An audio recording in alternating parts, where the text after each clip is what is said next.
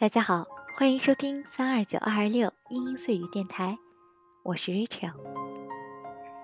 这一次，我们接着上次东京急走的故事，继续来讲费飞这个初来乍到的日本留学生的故事。学习、生活、事业都要一起思考的时候，爱情会变得那样的被动与无助。当我们站在青春的路口，矛盾中。又该如何选择下一步呢？继续我们的故事，东京急走三。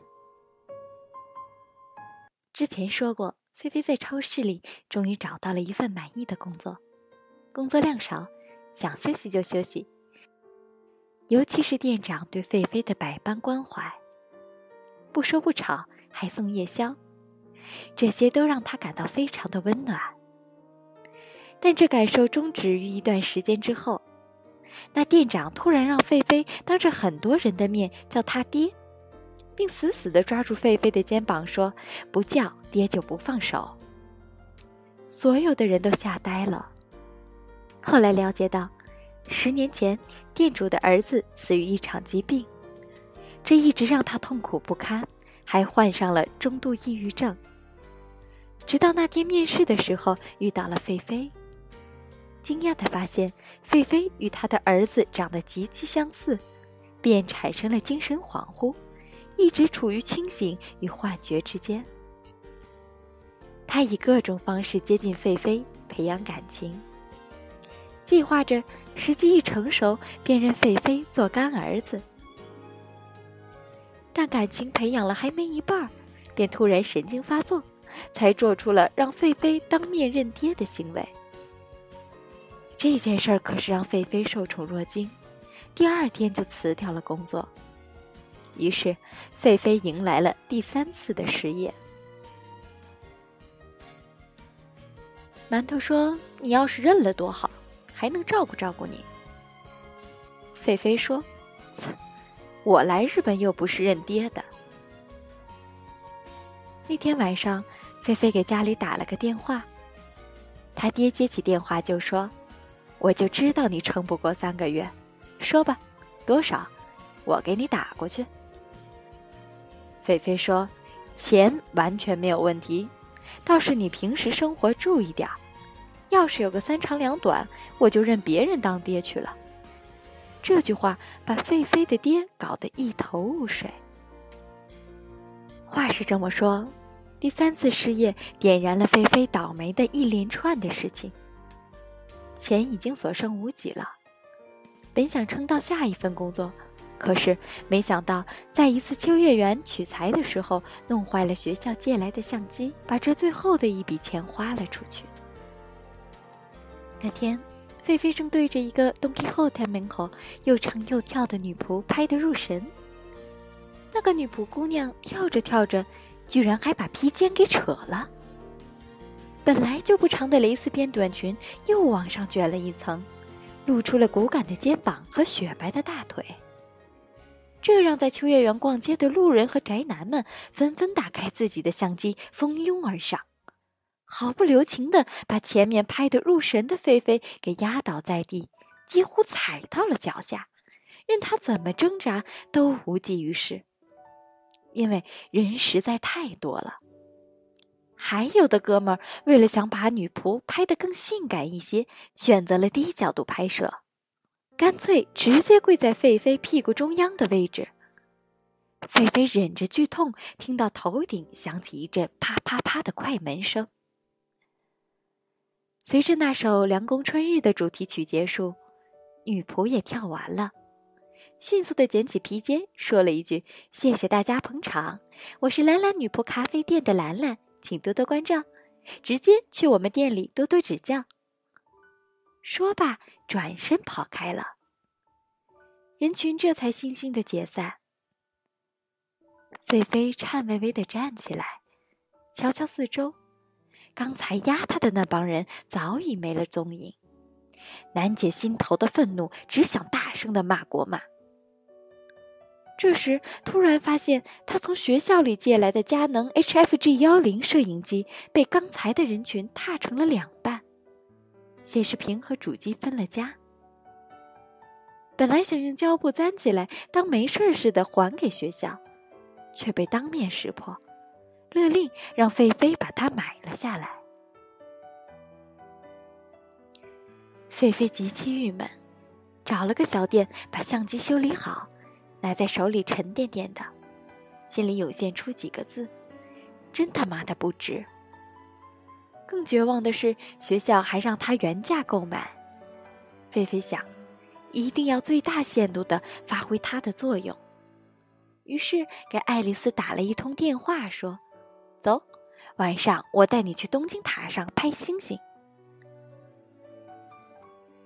爱丽丝听了电话的另一头，大声叫了出来，说：“这是菲菲做过的最浪漫的事情。”菲菲想：“妈的，老子要站在东京塔顶上大叫一声，鄙视一下这座不走运的城市。”夜晚，菲菲和爱丽丝见了面。爱丽丝像个孩子似的扑到菲菲怀里。脸上挂着迫不及待的可爱表情，但结果很遗憾，想比是东京的人太多了，而且是来自世界各地的，排队都排到了马路上。排了一个多小时，菲菲和爱丽丝依然站在六本木中央大街上，有种被插队的感觉。等排到了，估计北京塔都建起来了。菲菲不断的看表，不仅担忧起来。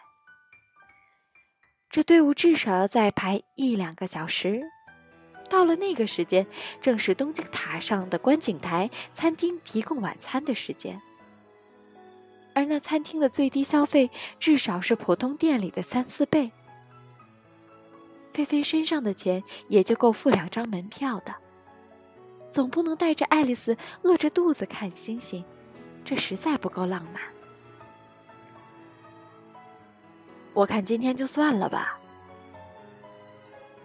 爱丽丝怔了一下，不可思议的晃了晃脑袋，搀着费菲的胳膊搀得更紧了，说：“不要。”可是你看，今天人这么多。不，我偏要看。爱丽丝立马委屈且倔强的仰起头看着菲菲。白里透红的小脸让人看着于心不忍。我就想看，你好不容易才有这么浪漫的计划。爱丽丝几乎要哭出来。菲菲无言。是他把爱丽丝带到这里的，现在又要带着她离开，这感觉与其说是后悔，更多的是一种说不出的龌龊。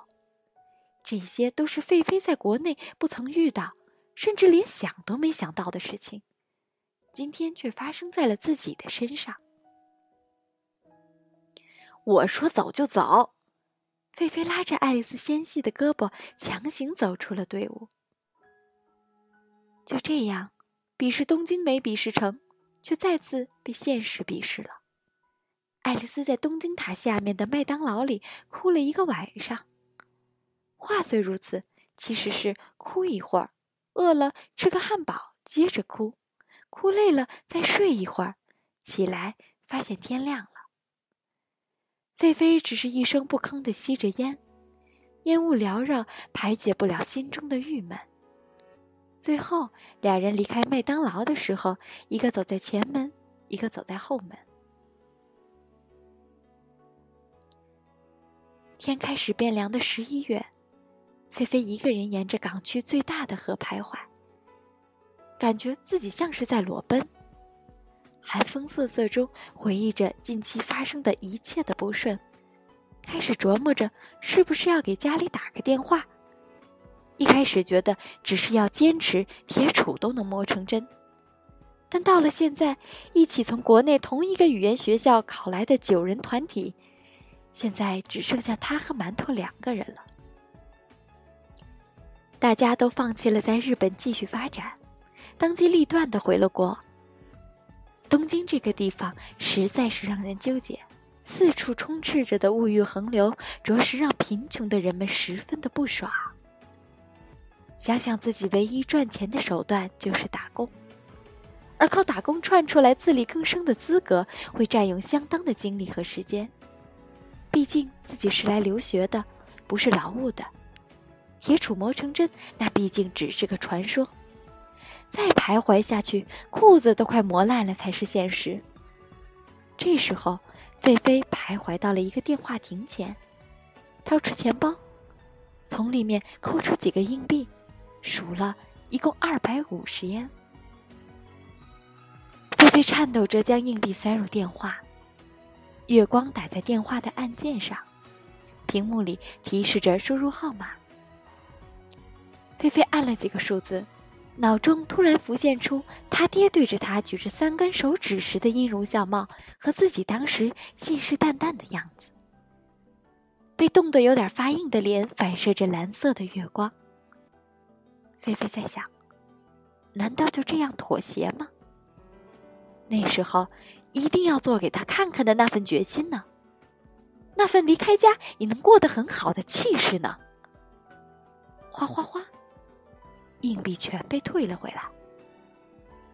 菲菲收起硬币，断然推开玻璃门，走出了电话亭。他事后给馒头讲起这件事情，馒头说：“挺牛逼，也挺装逼的，真的有必要这样做吗？”菲菲说：“非常有。”所以你来找我是因为这个来找我的吧？菲菲点点头。那天，菲菲喝得烂醉，去小岩找馒头，没敲门就进了屋。巨大的温差让他感到一阵晕眩，跌坐在了地上。这时候，那双性感的高跟鞋又进入他的视线，趁着微暗的光线，充满了神秘的色彩。这是谁的鞋呢？它的主人一定是个美女。一定是丰腴丰满且风骚的穿着风衣的魅力女性，菲菲想。这时候，一只脚踏进了红色高跟鞋，菲菲一惊，女人的另一只脚也踏进了鞋里。她穿着黑色的风衣，黑色的丝袜，长发披肩，年纪稍显成熟，菲菲看不清她的脸。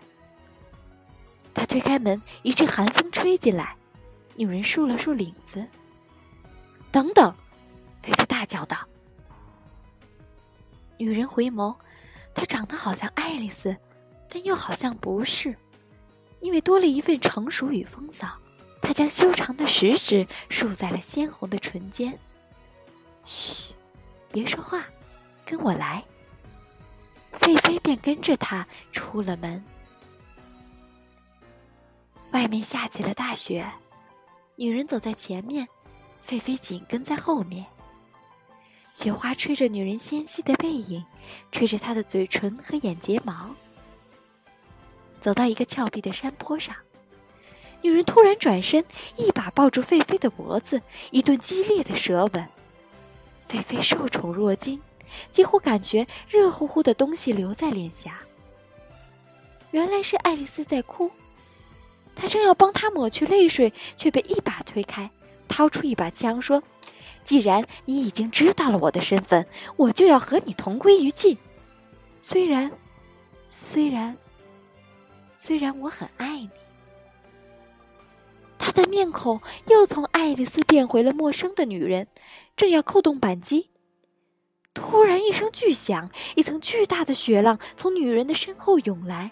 那气势犹如雪崩，世界万物都被一片白茫茫淹没。好了，今天的东京急走三就到这里。不知道下一期菲菲还会遇到什么样的事情呢？不知道下一期菲菲又是怎么投入到代购这个行列里边来的呢？请继续关注下一期东京急走。我是 Rachel，咱们下期再见。